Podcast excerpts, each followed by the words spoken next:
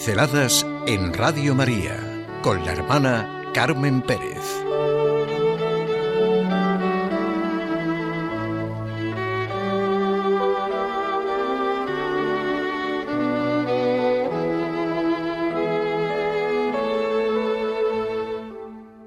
Una mujer de referencia.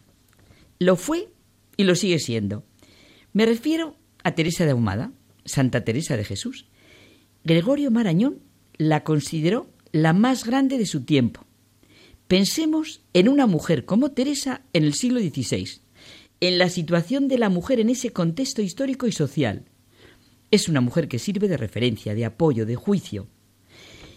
Da a conocer hechos verdaderos, pone en relación con la justicia, con la verdad, remite a lo importante y por todo ello tiene un papel que puede ser definitivo en la vida del que se acerca a ella. Y claro, es así porque es una mujer que tiene referente, que tiene su punto de mira, sabe por dónde camina y sabe a qué atenerse en los temas claves de la vida. Nadie puede pensar en Teresa de Jesús como una mujer light. Todos sabemos lo que es algo light, algo sin calorías, algo que ha perdido parte de sus caracteres esenciales.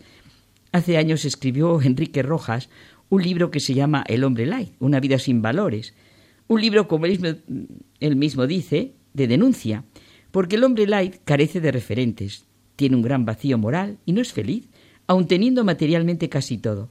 El autor escribe de manera gráfica su perfil psicológico. Es frío, no cree en casi nada, sus opiniones cambian rápidamente y ha desertado de los valores trascendentes.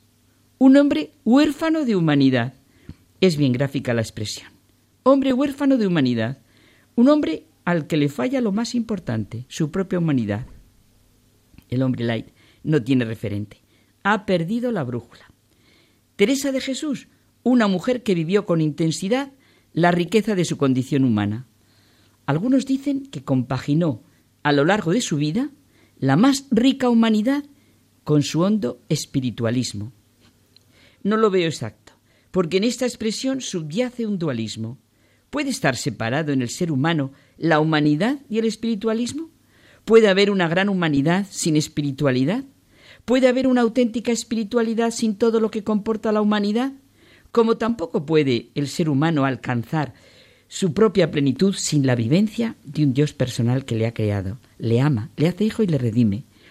Ella repetía frecuentemente una expresión muy evangélica y muy vivida por ella. Obras quiere el Señor, es en el fondo la consecuencia vivida de la expresión de Jesucristo. Por sus frutos los conoceréis. No voy a relatar las obras queridas por el Señor a través de ella. Hay veces que se comenta mucho una frase de Catalina de Siena. Sintió que el Señor le comunicaba, hazte capacidad y yo me haré torrente.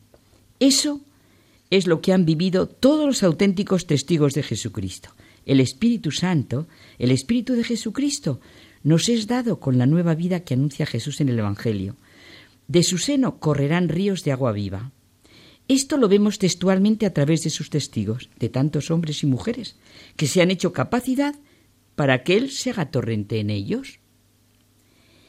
Hoy, el torrente, la referencia y el testimonio que tenemos ante nuestro corazón y nuestra razón es Teresa, la hija de don Alonso Sánchez de Cepeda y doña Beatriz de Ahumada, que se convierte en esa gran doctora de la Iglesia, en esa gran escritora, reformadora, fundadora, sencillamente se hizo capacidad para que él se hiciera torrente.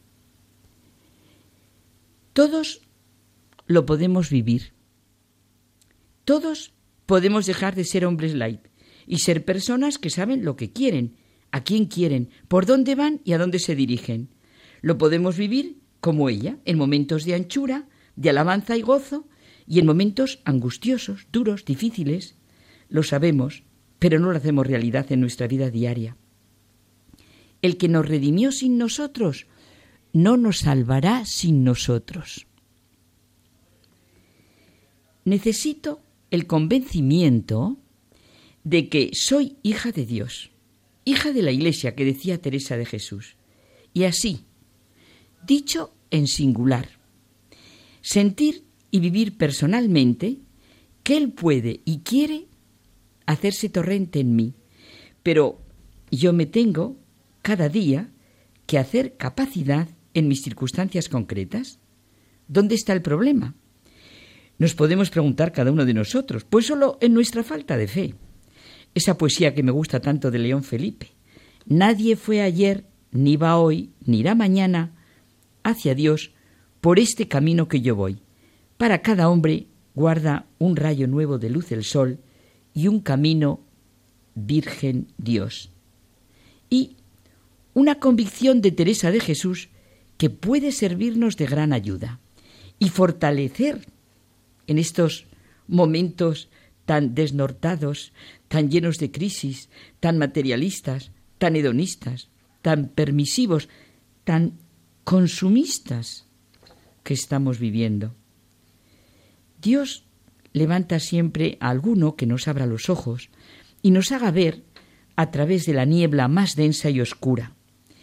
Estemos atentos y confiados, sepamos ver y reconocer qué grandeza la de Dios, que puede más a las veces un hombre solo o dos que digan la verdad que muchos juntos, y así se torna a descubrir el camino y a darnos ánimo Dios, dice deliciosamente Teresa de Jesús. A Teresa de Jesús le sirvió mucho en su vida estar convencida de que hace más la fe y las manos unidas que todas las armas del mundo. Siempre ha de ser más fuerte en nosotros la confianza que la angustia, la esperanza que la desesperación, la verdad que la mentira, el bien que el mal, la mirada limpia de un niño que la mayor jauría que nos persiga con saña. Qué grandeza la de Dios, que puede más. Toda la sencillez de una persona. Teresa de Jesús, la mujer de corazón agradecido, la mujer veraz y de corazón agradecido.